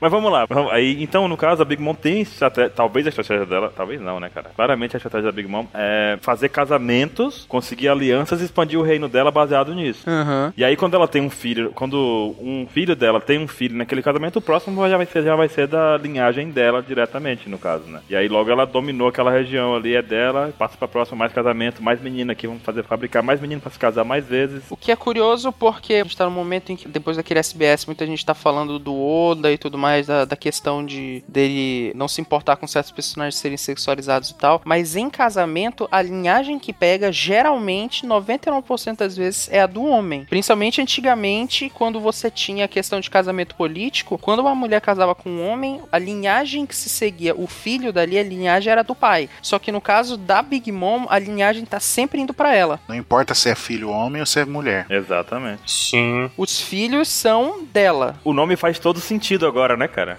Aham, é. E por sinal, quantos filhos ela tem? Falou, não falou? 27. Na 14,5? 14. É, cara, putz, eu tava pensando aqui, 14 e meio, desculpa aí, gente. 14 meio. Ela tem 84. Eu acertei metade. Tem 39 filhas e 45 filhos. E tem 43 maridos. Bacana, é loucura isso aí. Oda quebrando o paradigma. Se fosse o o Kaido que tivesse um monte de esposa, todo mundo estaria falando. Não, mas é uma, é uma parada louca. Se ela tiver dois filhos com cada marido, dá mais ou menos isso, né? Quantos ao todo ela tem? Ao todo é 84. Quantos maridos? É, é possível. Então, se ela tiver dois filhos em cada um, com cada um desses maridos, cara, é muito. É tipo, se cada um for de uma espécie diferente, pensa quantos reinos ela consegue ter já. Influência. Isso, influência. É, então, é muito louco. Então, mais uma coisa, se a gente para um pouquinho pra pensar, a gente fica, caramba, né? né? É quantos anos ela tem? Gestação, cara. Quantos anos ela passou grávida, você quer dizer, né? No mínimo. Ela passou gestante, né? Porque você tem uma gestação humana de nove meses. Mas, cara, a gente já viu que One Piece, idade não é nada. E a gente não sabe qual que é a raça dela, porque, cara, ela é né? gigantesca. É, mas até aí o Kuma também é, ele é humano. A gente também não sabe qual é o. Aí a gente tem que falar isso mais pra frente, mas eu tenho uma teoria de por que, que ela tem tanto filho e tá relacionada ao poder dela, então, né? Hum, né? Hum, interessante. Mas eu acho que ela tem centenas de anos. Fica pra depois, fica pra depois, fica depois de Dragon Ball. E o próximo episódio de Dragon Ball Z será. Goku vence Freeza. O pessoal reclama de spoiler hoje em dia, mas antigamente, né, tu tomava spoiler no- no título do episódio. Mas agora, falando aqui ainda da Big Mom, o que, que nós temos no nome dos filhos também? Tudo é relacionado a sobremesas, né? Ou coisas de comida. O Charlotte é uma sobremesa que faz parte da culinária russa. Então, tem os filhos tudo que eu aqui, todo mangá que tá saindo de One Piece, eu estou acompanhando uma lista de todas as sobremesas do mundo. Meu Deus, existe essa. E existe uma lista de todas as sobremesas do mundo. Ah, tem quantas milhões de páginas? É igual Pokémon, você tem que capturar, é isso? Cara, v- vamos fazer isso igual Pokémon, capturar todas as sobremesas, experimentar todas elas, não sou? Não, isso aí se chama Citorico. Torico, né? Eu errei o anime. A família dela tem quantas pessoas? Tem 84 filhos e 43. Cento e poucas. É, tem, deixa eu ver aqui. Ó, é só de filho e marido dá 127. Isso sabe o que significa? Nada. Nada! Porra nenhuma. Tem os filhos, tem o lance das sobremesas lá tal. Mas vocês sabiam que houve duas piratas que tem nome de Charlotte? Quais? Tchan, tchan, tchan. É a Charlotte Badger e a Charlotte de Barry. Olha! Uma viveu num século e outra viveu no outro. Muito bom. Só tem dois séculos, né? Você falando assim, parece que só tem dois. É, só existem dois séculos na história da humanidade. né? tá num e no outro. Só que a que me chamou a atenção, a Charlotte de Barry, ela teve muitas paixões. Ela era prometida pra um cara, mas ela se casou com um marinheiro e fugiu de casa. Daí nessa ela virou pirata, daí não pu- ela se vestiu de homem no- na tripulação. Daí descobriram, mataram o, o marido dela por motim, por ter uma mulher como pôde, mas daí acho que ela matou o cara. Daí ela saiu de lá. É uma história muito louca da- essa Charlotte aí. Daí te- ela teve um capitão pirata que daí viu ela no porto e pegou ela. Daí ela aproveitou um dia lá e esse cara era muito mal, tal, um dia matou ele e tal. Não é legal deixar isso pro cast de piratas reais? Parte 3. E quando ela pegou, ela virou a capitã desse, desse barco pirata depois que matou o marido dela, parece que o navio deles foram pegos, ficaram à deriva e eles tiveram que fazer o quê? Calibalismo, canibalismo. Calibalismo. Calibalismo. Calibalismo. Misturou tudo aí, hein? E ou seja, a Big Mom gosta de comer também, né? Mas teve muitas coisas. Ela come outras pessoas além de comida. Então. Degusta. É, mais detalhes no próximo cast de Piratas Reais. Ou não. Ou não. Ou não, pode ficar pro próximo. Também parte 4, mas enfim. Daí o que, quais personagens já tivemos? Teve a Pudim, Purim, pudim. Teve a Paraline. Paraline, é Paraline? Puraline, é, ou Praline, que é um doce de noz, ou Moscato, o que, que ele é mesmo? É uma coisa de uva lá. Ele é o noz muscado. Nossa. Tá certo, miserável. É um tipo de uva lá. e teve a, a Brulé, que é um creme. Eu não sabia o que é brulê, eu não, não fui atrás. E aí? É um creme de leite. É um doce. Parece que todas as mulheres têm nome de sobremesa, né? E o único filho que apareceu tem nome de, de uma uva. Parece um coquetel aqui, se você buscar no Google. É, se você procurar Moscato Recife, ela aparece um coquetel. Hum. Será que o nome dos filhos vão ser bebidas? Ah, é uma variedade de uva aqui, ó. Uma variedade de uva. E a Brulé, parece que tem uma mitolo um- alguma mitologia lá que tem uma mulher muito feia que quando ela via uma pessoa bonita, ela, ela arranhava o rosto das pessoas. E é exatamente isso que é- a Brulé fez com a, a- Até mencionou, né, Nanami lá, né? Ameaçou. Ameaçou a fazer. Oh, Bem legal. Não, só corrigindo o 27, Hum. o brulé é um creme feito de creme de leite, ovos, açúcar e baunilha, entendeu? E em cima eles queimam com maçarico. Fonte Wikipédia. Hum, também. Ah, não, mas teve também um cara lá que era, que era um queijo, né? Um Monte d'Or, esse cara aqui, ó. Que é um, é um queijo. Ele apareceu no mangá passado. Vai- será que vai ter especial de- na saga do Bimon com o Torico, cara? Torico ia fazer a festa aí, hein? Ou seja, tem que ter um databook só pra família da Bugmon. É o Bugmon. É, tá legal. Tá bem- tá cada vez piorando, né? É a lua é inseto. Da Pokémon. Pokémon. É um inseto lunar. Pode ser também a, a lua com código errado, bugado, né? Exatamente. A lua bugada. A lua com tela azul, né? A lua azul chama Pokémon. É um queijo derretido toda a culinária francesa. Então o Oda deve estar se deliciando com esse monte de nome que ele vai botar. Ele tá fazendo essa saga numa doceria. Será que ele experimenta a sobremesa antes de colocar o nome no personagem? Tô pensando aqui nesse nome aqui, mas por favor, eu quero experimentar esse doce antes. Caraca, ele tem que colocar 84 pratos no negócio. Ah, mas ele tem tempo. Isso daí é porque agora o Oda, ele tá escrevendo dentro de uma lanchonete, sabe? Tá numa doceria lá. Hum, é o novo estúdio dele, né? Tem uma lanchonete bem grande lá e você os assentos tudo gordo. Ah! No Starbucks. Cara, tá explicado agora, 27. Por isso que o Oda tá gordinho. Putz! Verdade. Tá danado. Quem não viu, tá o link aí no post ou não. Depende da boa vontade de quem faz o post. Da entrevista que o Oda aparece, entre aspas, né? Que só mostra a, a barriguinha do Oda E ele carregando mil coisas penduradas na. na cinta. Mas tá explicado, ó. Provando sobremesa pra fazer, fazer a- essa saga mais elaborada, entendeu? Quer dizer que a última vez que o Oda apareceu foi em 2010, né? Desde 2010 ele tá bolando como que vai ser. Ele tá planejando aqui, provando doces, escolhendo os doces, correto? Tá planejando Big Mom e agora, agora não dá mais pra aparecer. Todo dia ele come uma sobremesa nova e se ele gostou, ele vai usar como nome de personagem. Exatamente, olha aí. Bacana, descoberta. É, a gente tá dizendo isso, as pessoas vão acreditar. É, mas não, a gente sabe que somos nós que criamos One Piece, né? É. então, além dos filhos da Big Mom, também temos os subordinados. Nós tivemos destaque aí ao Randolph. E, e nós também tivemos no capítulo, não lembro o número agora, mas tivemos também a imagem de dois personagens, um com um chapelão e uma mulher também, não foi isso? Uhum. Sim. Uma mulher com espada. Mas o Jinbe também não era um subordinado até pouco tempo atrás? Até então é. A gente não sabe o que aconteceu com ele. É, até então ele é. Tem o Aladine também que é casado com a. Tem muitos, na verdade, se a gente parar pra pensar, né? Qual que é o nome daquele carinha que tem a, a xícara de chá? Chapeleiro. O... Não, não, que chapeleiro. O cara que anda com o Pecons, Que fica falando, se vous plaît. da perna longa. Barão Tamago. Barão Tamago, olha aí. Tem esse também. Tem o, o Pecons, é um subordinado dela. O Capone é um subordinado dela. Que eu acho que vai trair ela e e os Smoke. Mas esses três são os que a gente não sabe nada deles. Foram apresentados, a gente viu de pontinha e a gente não sabe. E tem o personagem que o Ansem gosta, que ele adora imitar. Ah, o boy, ai, ai, ai, ai. Sei né? não. Mas eu acho que ele é filho dela. Ah, será? Agora uma coisa interessante também, parece Ai, o ai, cara ai, do ai, chapeleiro. Eu já vou dizer que o cara do chapeleiro, ele vai fazer caretas, ele vai ser Boy, ai, ai, ai, ai. loucão e ele vai ficar se tremendo, será? Esse Monte Dior. Boy, ai, ai, ai, ai. Agora eu vou ficar fazendo isso até o final do cast. Porque é uma característica de antigamente que o pessoal que fazia as chapelarias, quando fabricavam chapéus, elas usavam mercúrio. O mercúrio é tóxico, causa intoxicação, os caras ficavam no ambiente fechado e isso causava a degeneração dos músculos, do rosto, do- dos dedos, entendeu? Então os caras começavam a se tremer e é por isso que é da chamada doença do chapeleiro maluco ou doença do chapeleiro. Hum, olha aí. Tem relação com isso, sabe? É por isso que o chapeleiro no filme da, da Alice, ele é loucão, é porque tem essa relação da intoxicação por mercúrio. Isso é tipo os romanos antigamente se intoxicando por chumbo, é pelo pelo O encanamento. pelo encaramento lá do. Fora que eles usavam também como adoçante. né? Macho mesmo, cara, hein?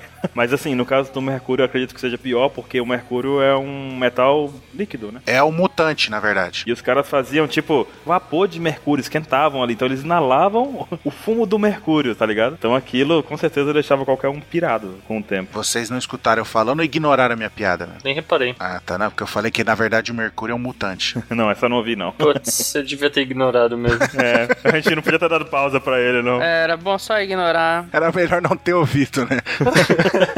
E aquela mocinha, a mocinha que tá lá? Como assim? Não, aqui a gente não sabe o nome, que apareceu de bandinha lá. Hein? Então a mulher que apareceu? Onde? Nos últimos capítulos. Que mulher? Eu coloquei um link. Ele aparece. Eu vi o Mink. Tu viu o Mink? É, eu, eu me perdi. Eu escutei Mink também. Tem uma silhueta de uma mulher, não é? Não é uma mulher que aparece junto com o chapeleiro e Eu tal? falei dela, usa uma espada. Então, é dela que eu tô querendo falar. O que, que vocês acham dela? Ah, tô vendo aqui. Eu tô, é o Brook que vai enfrentar ela, pronto. É, pois é, acabou. É o que sobrou, né? É, não tem o Zoro, né? né? Tem que ser o Brook enfrentar. Não tem o imediato no bando. Ou quer dizer, Será que ela tem filho Mink? Ralph Mink, né? É, Ralph Mink. caraca, mais dois de força e, me- e menos dois de constituição aí. Oi! Nós tivemos mais detalhes agora sobre os V-Smokes. Pois é, né? Inclusive, Dragon Ball começou, Caio. E aí? e aí? Começou, cara. Finalmente apareceu o personagem que eu queria comentar. Tá aqui pra isso. Exatamente, é por isso que eu tô aqui, só por isso. Que quando eu vi, aí vai vir aquela questão da pronúncia, seja Judge, seja Jade, seja Jade, seja Jade. Quando apareceu esse personagem que é o pai do Sanji, no último mangá que a gente tem acesso aqui enquanto a gente tá gravando, né? Cara, ele é muito personagem antigo de Dragon Ball. Tipo, Dragon Ball, Dragon Ball, não é nem um Z. Ema Dayo. É, Dragon Ball, Dragon Ball. Exato, cara, é muito, muito igual, cara, muito parecido, assim, parece que foi feito pelo Toriyama. Muita referência. Eu achei muito bacana, cara, achei demais. Hey, Judge, né? Putz! Nossa. Esse eu tenho certeza que não é. Mas, vocês- bom, tem um lance da numerologia do- dos filhos, né? Que tem a, a Reijo, que é zero. Tem Sim. o Yonji, que é o 4. Com certeza pode ser Nid e qual que é o outro? It. Itid. Mas enfim. Mas o Jade, eu fiquei pensando, mas o que, que será que se o, o Jade, o que, que é? Jade, Jade. Mas daí eu fui procurar. The Judge, Judge, que Judge, que caminho das Índias. Sonoramente, em- se fosse em inglês, o katakana seria juiz, né? Aham. Eu tô esperando no próximo capítulo ele falar, eu sou a lei. Hum. Nossa. o Já significa, sabe o que significa? Só o Já sozinho? A tribo de Jah. 27. Não. Mal. Maldade. Tá vendo? O Ema Dayo. Talvez possa ser alguma coisa também com aquelas pronúncias antigas de numerais japoneses. Sim. Ele Pode ser o 100, pensou? Ele é o número 100. É, então, pode ser, no japonês eles têm muito disso, de a pronúncia, as palavras mudaram com o tempo, e ele pode ser zero, qualquer merda assim do tipo, e antigamente esse judge, ou judge, podia ser, eu não sei, eu não, não entendo muito de japonês, então pode ser alguma coisa assim do tipo, pode ser referente a zero, entendeu? Hum, zero é Ray. A Ray? A Ray é zero. Aí a pergunta fica, a Rey é a Nami, a Rey do Star Wars, Ray Lee. Rey Lee. Só que é Ray Ju ela, né? O bigode do cara parece ponteiro de relógio, né? Essa é a visão do Baruque. Visão baruquial. É porque se vocês forem observar, quando vocês vão comprar um relógio, ou vão ver procurar imagem de relógio quando tá na internet, ou coisa assim, loja de relógio, a maioria tá marcando o ponteiro no 10 e no 2. Isso começou com as relojarias bem antigas, assim, que os caras achavam que isso ajudava a vender porque o relógio ficava com o aspecto de que tava sorrindo, tá entendendo?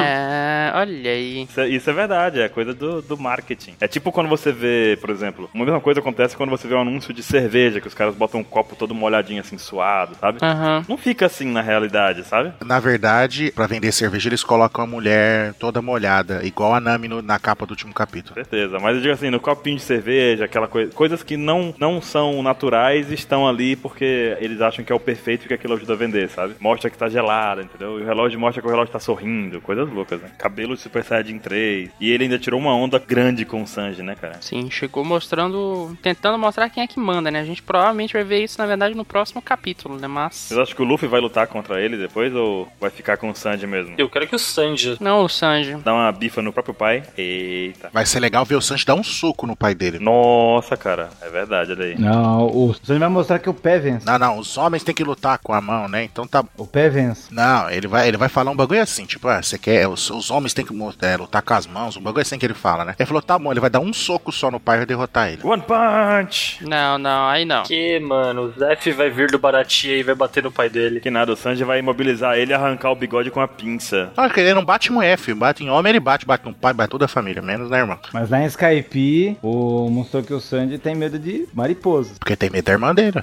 Olha aí, outra relação louca, hein? Bom lembrar disso. Pois é. Tem também o lance do Jade que ele não mostra a sobrancelha dele, né? Hum, verdade. E de viu que todos os outros filhos são todos diferentes do, do Sanji. Será que o Jade tem sobrancelha igual ao do Sanji? E se a sobrancelha verde da mãe dele? A mãe dele tem uma sobrancelha invertida? Sobrancelha enrolada. E a, fami- a família do Vismu, não dos 20 reis lá, que é junto com o do Flamingo e com o Nefertari? Hum. Eles são ou não são? Sim. Não, não, não falou. Tem um reino, eles têm um reino, né? Teoricamente tem o reino do, do Germa lá, né? É, mas não falou que é das 20, não, das 19 famílias que formaram o governo mundial. Não, eles são um dos 20. Bom, Aonde que é dito? Ah, é algum mangá aí, tenho certeza. No mangá aí, no mangá aí. Tá parecendo aquela galera que fica soltando teoria aleatória, tá ligado? Não é Two Piece, não é Two Piece. Procura lá no Torico, é um mangá aí, então pode ser qualquer um. Então, lembra aquela imagem que mostra todos o- esses reis, os- a galera que vai aparecer nessa, nessa conferência? E eu acho, pode estar me falhando a memória, mas eu acho que apareceu alguém muito próximo com esse bigode, entendeu? Então, mas ah, os que apareceram não necessariamente são das 19 famílias, entendeu? Sim, mas talvez seja. Aí é todos os reinos do mundo. Inclusive o rei Riku, que não é, vai participar, entendeu? O Elisabelo não é, vai participar, entendeu? Todas as famílias reais vão participar, não só as, as escolhidas. Então, eles vão aparecer nisso daí. É, o Reveillé ele não tem nada a ver com as famílias originais. Não. Reveillé tem todos o- os reinos ali que estão associados ao governo mundial e tudo mais. É O governo mundial, exatamente. Não é necessariamente família fundadora. É porque que os caras têm tem até um reino, só que é um reino oceânico. Porque tem, ué. Olha, Eles têm poder pra isso, poder militar. Poder militar, essa é a questão deles. Se tu chegar lá com um puta de um poder militar e falar assim, então, ó, É meu. seguinte, essa terra aqui é minha, esse aqui sou eu que mando. O governo vai ter que admitir, vai ter que a- aceitar. A não ser que consiga expulsar eles, o que não parece ser fácil. né? É, exatamente. Uhum. E aí, vocês viram também que. Eu tava lendo algumas teorias, o pessoal falando dos, In- dos Smokes lutarem contra a Big Mom pra to- tentar tomar o negócio, a ilha deles lá. Eu achei muito zoada, mas vale trazer esse pensamento aqui. Não, mas imagina, pensa o Sanji vencendo o pai dele. Será que ele não tomaria a organização? Ele herdaria isso? Ah, acho que não, cara. Será que não? Eu acho que teria que acabar com a vida do pai pra poder passar pra um dos filhos que tá interessado em continuar o império de guerra que ele tem. O Sanji não ia querer também. Pois é. Outra, se fosse guilinha sucessória de trono, seria o Itid, que seria o rei. Ele seria o terceiro, Sanji, né? Tipo, É. Se essa, essa família não passar pra mulher, porque se passar pra mulher é a. a... Vai ser a Rage. Reijo. é, Edu, é verdade. É igual uma coisa, só não tem muito a ver, mas tá relacionado. Por exemplo, a linha sucessória de Dress Roça. Pessoal, todo mundo falando que a Viola que vai ser a rainha depois do Rei Rico, na verdade, é a Rebeca, porque a Rebeca é filha da filha mais velha. Uhum. Então é a Rebeca que vai ser a próxima rainha, não a Viola. Literalmente. Entendeu? Mas aí, se seguir a linha tradicional de suce- sucessão ao trono, seria o Itid, não o Sanji. Aí O Sanji teria que dar um, um pau nos dois irmãos mais velhos, né? E pra poder ficar com, com o trono, né? E o Yonji pode querer lá pegar o Sanji ainda pra poder. Sim, sim, essa é a maluquice. Ia virar Game of Thrones, filho. Acho que não vale a pena, não, Sanji. É melhor buscar o Blue mesmo.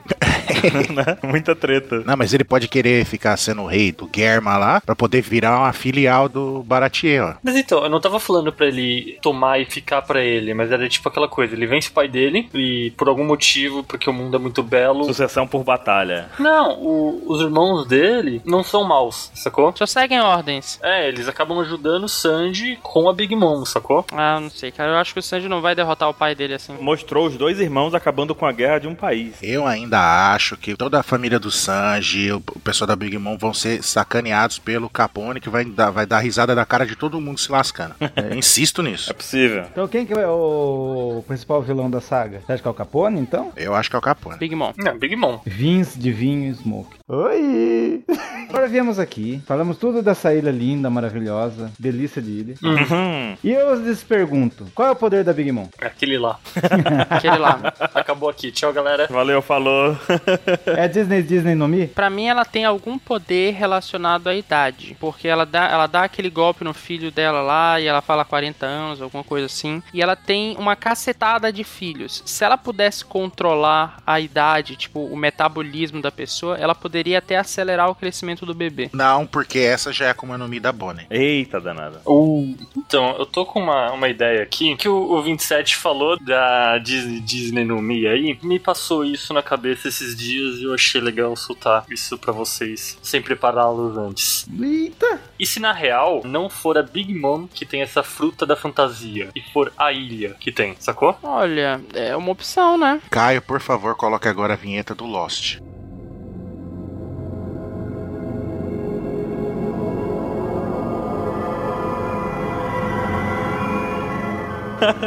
A ilha comeu o poder. É a ilha que tem tchan, tchan, tchan.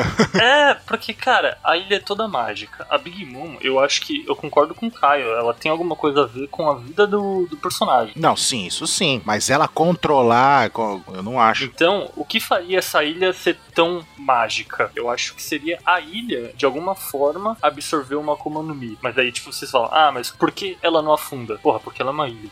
Entendeu? Ela já tá no fundo. É, ela já tá presa ali. É, já teve um barco que navegou. Ela tá em pé debaixo d'água, né? Seria a psicopsiconomia? Como assim, psico, psiconomia? Tipo, ela é meio psicodélica, assim, psicótica, tipo, umas coisas loucas. E a ilha, ela tem a capacidade de embaralhar a mente das pessoas. Não diria embaralhamente, mas eu acho que seria algo mais fantasia mesmo, sacou? Hum, tá. Tá dizendo que tudo isso é fruto da imaginação de uma ilha. É, cara, se você pensar que uma arma lá comeu a fruta do cachorro, e por que a ilha não poderia acontecer o mesmo? Sim, sim. Concordo que ela pode comer. Então, mas só que a gente só viu comendo fruta zoa, né? De bicho. Mas tem a teoria da espada do, do Fugitora, Sim, sim. Então, entendeu? Quer dizer que se é tudo fruto da imaginação da ilha, a ilha tá tipo, imagine all the people. Que nada, a ilha tá fumada. Bota Bob Marley aí, cara. Pensa que louco, sei lá, de alguma forma ela consegue dar vida às coisas. Hum. Igual ela faz, aparentemente faz, né? E deu uma vida à ilha, e a ilha, você entendeu a- onde eu tô tentando chegar? Que a ilha de alguma forma tem vida.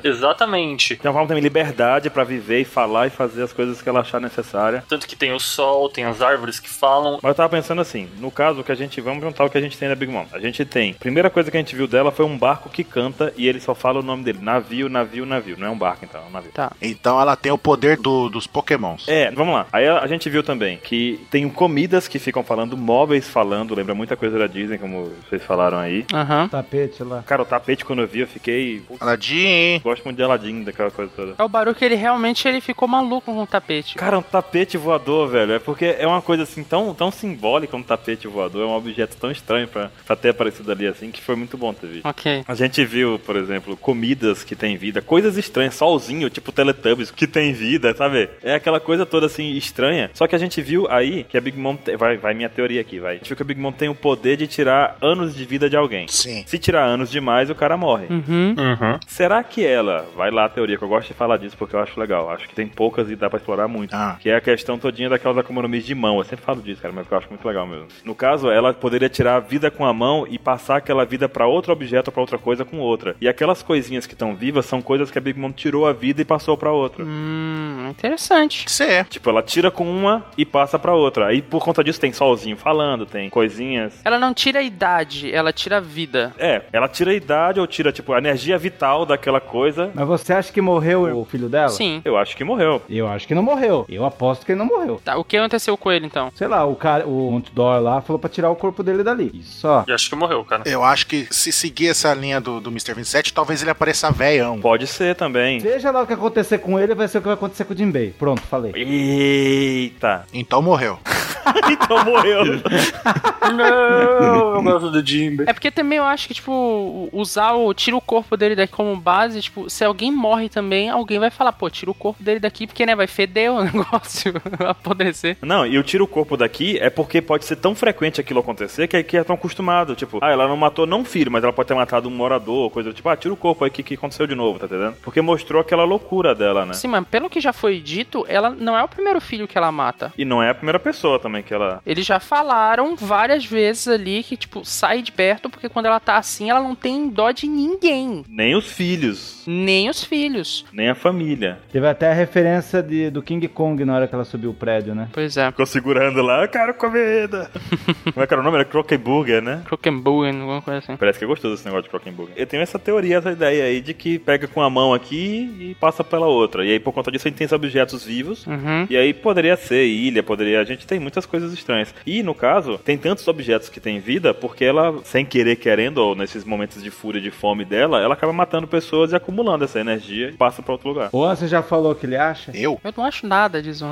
Qual fruta ela comeu, Anson? Fruta? Não, agora eu não lembro o que, que, eu- o que, que eu falava. Ah, O que eu falava? Já não quer falar mais, ó. Não, não lembro mesmo o que, que eu falava. Você falava do ácido, pronto. Não, tô brincando. Ah, é. Ah, é. Tá bom, tá bom. Ele que falava, agora que tá falando que é os outros que falam. Eu não. Eu não falava isso isso, não. Ah, Me fala que eu falava essa maluquice, não. Sim, mas também não era uma teoria de nenhum de vocês, né? Porque essa teoria ela existe há um tempão, desde que apareceu a Big Mom lá. E ela é condizente com o que a gente viu naquele tempo. Acabou, né? Sim, sim, é pronto. É aquela coisa também, a gente, o, o- muita gente falava isso e as pessoas estão erradas, a gente não tem que tipo, olhar e, meu Deus, ele tava errado, tá vendo? Ha, ha, ha, ha. Se for a teoria da, daquela época que ela apareceu a primeira vez, eu achava que a Zoinha, a, a Puni, era a, a Big Mom. Ah, você não acha mais? Não, agora, pô, ainda tem chance, né? Mas tudo bem. Tem não. Mas era tão possível de acontecer quanto é agora, sei lá, da Big Mom ter uma Akuma no Mi da vida, sabe? É, são coisas incertas, até a gente ter uma certeza no. Isso é One Piece, né? Esse One Piece. Não, não é One Piece. Posso falar minha, minha aposta? Ah. Se não for da natureza, que eu acho que agora tá começando a distanciar, ela comeu a fruta da vida. Do Phoenix Down. Aí o, o Brook tem a morte e ela tem da vida. É, daí poder a do Brook é o. Porque não tem da morte, ele tem da ressurreição. É da ressurreição, o controle da vida. Ou controle da morte. Depende. O copo tá meio cheio ou meio vazio, Ansem? Não é controle da morte, ele não mata os outros, ele volta à vida. O copo tá meio cheio ou meio vazio? Não, é totalmente diferente. Esse lance, o Baruco falou dela pegar a vida das pessoas, dela poder passar pras coisas. Isso eu concordo com o Baruco. É, energia vital. Como é que é aquele golpe do Goku lá no, em Portugal? Onda vital. Onda vital. Onda Vital!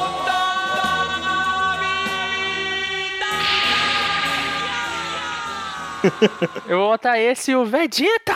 Olha bem! Vocês estão dizendo que a Big Mom, então, ela só tem o poder do Kamehameha. é isso? É. Não, porque teve o lance lá, gostosuras ou vida. Se o cara vira e sai correndo e não der o- a comida que ela quer, o cara morre. Por isso que o Ruffy vai, vai ser legal a luta dele, que o Ruffy não vai correr. É, tem essa. Pode ter limitações na fruta, como é a pelona demais, do tipo que não pode roubar do cara de frente, ou do cara determinado a lutar, só quando o cara foge, ou coisa do tipo. Uhum. Daí ela teria um esquema meio medusa. É, olha aí, é isso aí mesmo, olha aí. Ao contrário. Só que o contrário, é verdade. A medusa é o contrário. Por isso eu falei meio, né? E meio daí- medusa. É só uma coisa de, tipo, Medusa invertida, né? Tipo, medusa invertida. aí o cara vai usar um espelho pra poder derrotar. Não. medusa soviética. Tem, o- tem aquele tesouro lá da Ilha dos Tritões. Será que vai rolar bem na hora do casamento? Nossa, eu nem lembrava disso daí, cara. Cara. Nossa, é um dos presentes do casamento, velho. Vai rolar isso. Ela vai estar ali abrindo os presentes e aí explode. Falem mais disso, falem mais disso, que eu não tô lembrado disso. Vamos lá. Não, o que tu lembra é que botaram uma bomba, O tesouro do reino Ryugu. exatamente, na carga que tava indo pra Big Mom. E aí meio que foi com o nome do Luffy ali. Onde foi isso? Não. Não, não, vocês estão malucos. Ah, a Ilha dos Titões, cara. O rei lá, o rei Neptuno, ele pegou o tesouro pra eles. Falou: "Ah, não, vocês salvaram nosso reino, bababá, pode ficar com o tesouro. Uhum. Aí o Luffy pegou. Só que aí teve aquele rolo na fábrica de doce lá, que tava o Barão Tamago e o Pecon. Aí falou: não, não sei o que, a gente vai destruir a ilha, bababá. Ele falou: por causa de comida, não. Então, tó, ó, eu te dou o tesouro que tá aqui. Só que o, o- já tinham colocado a bomba dentro pra impedir que o bando do Rod Jones e o da Meleca lá roubasse o tesouro, entendeu? Da meleca.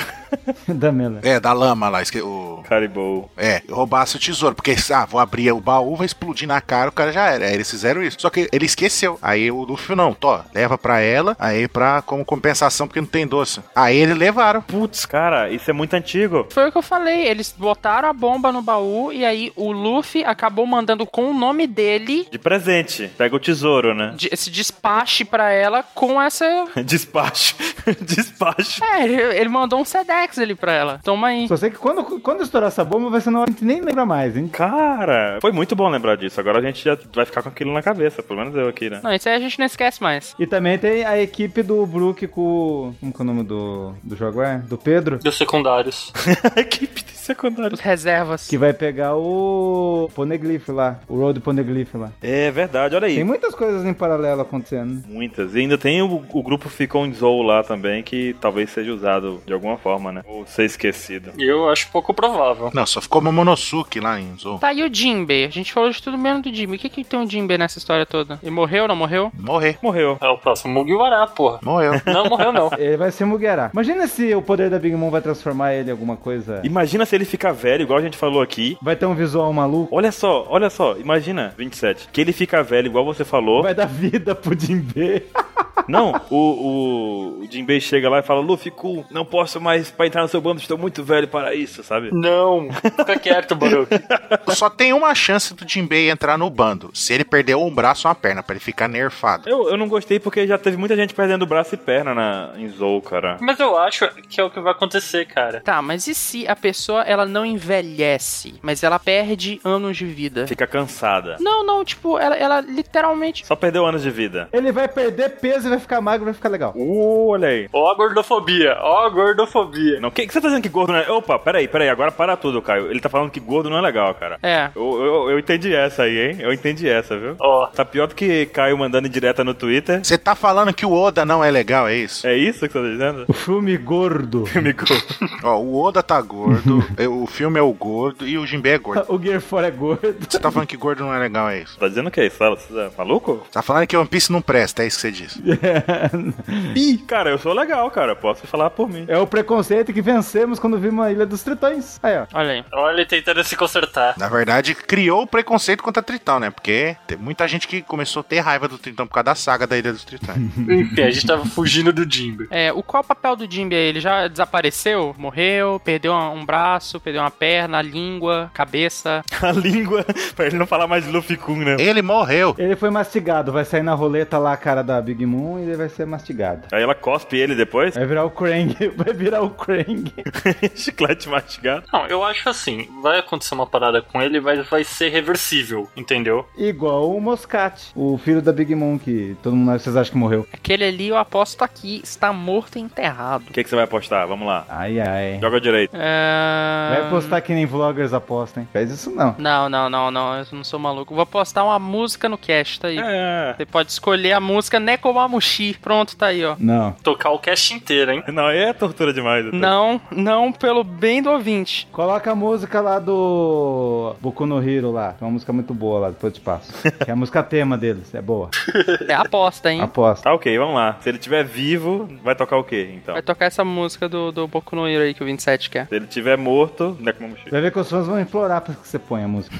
Se tiver morto, eu, eu toco aqui minha pequena Eva. Você canta Nekomamushi, pronto. Vai tocar Lady Baby. Lady B. Tipo, Toca o terror, toca o pânico. É, Exatamente. Eita, pô. A gente fugindo da pauta. É o que acontece quando a Buru não tá aqui. Tá de sacanagem, né? Com ela também. Isso acontece em todo o Apex Cash. Tá me falando que é quando ela não tá aqui, ó. Pelo amor de Deus. Tá garoteando esse Etori aí. Terminamos de teorias, então. Fica aí também o... Não, eu ia falar Nekomamushi, cara, mas peraí. Fica né, Nekomamushi. Fica o espaço então para nossos ouvintes também, aqui vocês que estão aí acompanhando todas essas ideias, mandem nos comentários por e-mail pra gente as suas teorias sobre a Big Mom e sobre todo essa- esse arco que tá começando ainda. Mas tem que mandar logo, não vale esperar sair mangá pra depois dizer que tava certo, né? Senão não vale nem a aposta. Ei, me fala se o carinha morreu ou não. É isso, ó, fala se o carinha morreu ou não. Vamos lá, vamos fazer a aposta, bolão. Vamos fazer uma enquete. Vamos fazer um bolão, vai ter uma enquete no site. E o que aconteceu com o Jimbe? É uma enquete. O carinha morreu, ele tá vivo, virou um brinquedo em Três Roça. Team 27 e Team Caio. Olha só. Olha aí. Hashtag não quero Nekomamushi, caia, né? É. e é isso, deixem nos comentários então aí, mandem e-mails, participem e até a próxima, amigo. Próximo amigo. Saudades da Bururu. Hashtag. Saudades, Buru. Falou, gente. Até mais. Hashtag Boruru. Cadê você? Até. Ó, Bururu, minha filha, cadê você, menino? go.